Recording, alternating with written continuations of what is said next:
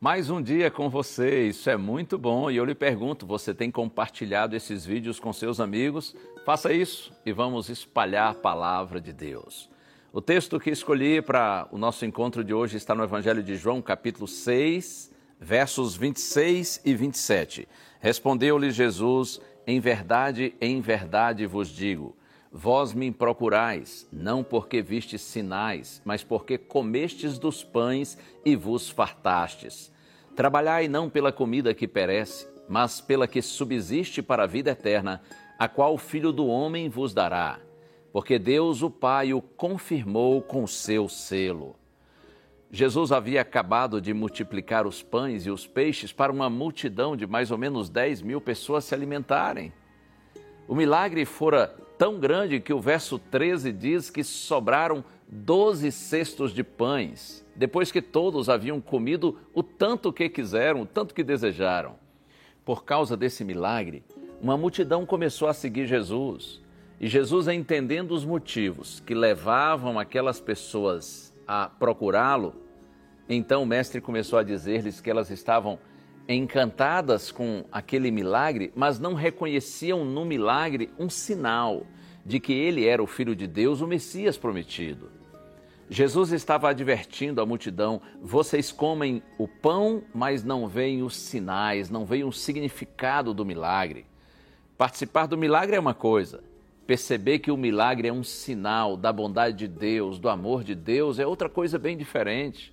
Aquelas pessoas precisavam entender que Jesus era o pão vivo que desceu do céu.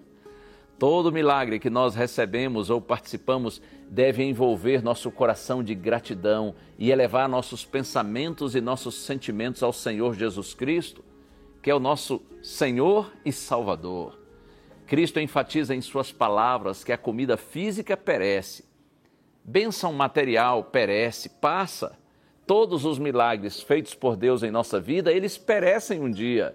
Jesus queria que eles tivessem essa compreensão. E então ele desvia a atenção dos discípulos para a comida que não perece. Ele disse assim: A qual o Filho do Homem vos dará, porque Deus o Pai assim o confirmou. A multiplicação da comida física deveria evidenciar aquele que pode multiplicar o amor, a bondade, a misericórdia e o perdão na vida, do, na vida e no coração do ser humano. As pessoas estavam buscando a Jesus por causa da comida que perece e por isso elas em breve morreriam sem salvação e sem vida. Realmente Deus nos tem dado muitas bênçãos no decorrer de nossa vida. Essas bênçãos são incontáveis. Bênçãos e mais bênçãos que nós chamamos de bênçãos materiais ou físicas. Mas lembre-se, Deus deseja que nós compreendamos que Ele, acima de todas as bênçãos, quer nos garantir a vida eterna, a salvação em Jesus Cristo. Reconheça Cristo como seu Senhor e Salvador e receba o maior de todos os milagres, que é ter um coração convertido que ama a Deus e por isso tem certeza que nele nós receberemos a vida eterna. Que o Senhor lhe abençoe nesse dia. Vamos orar?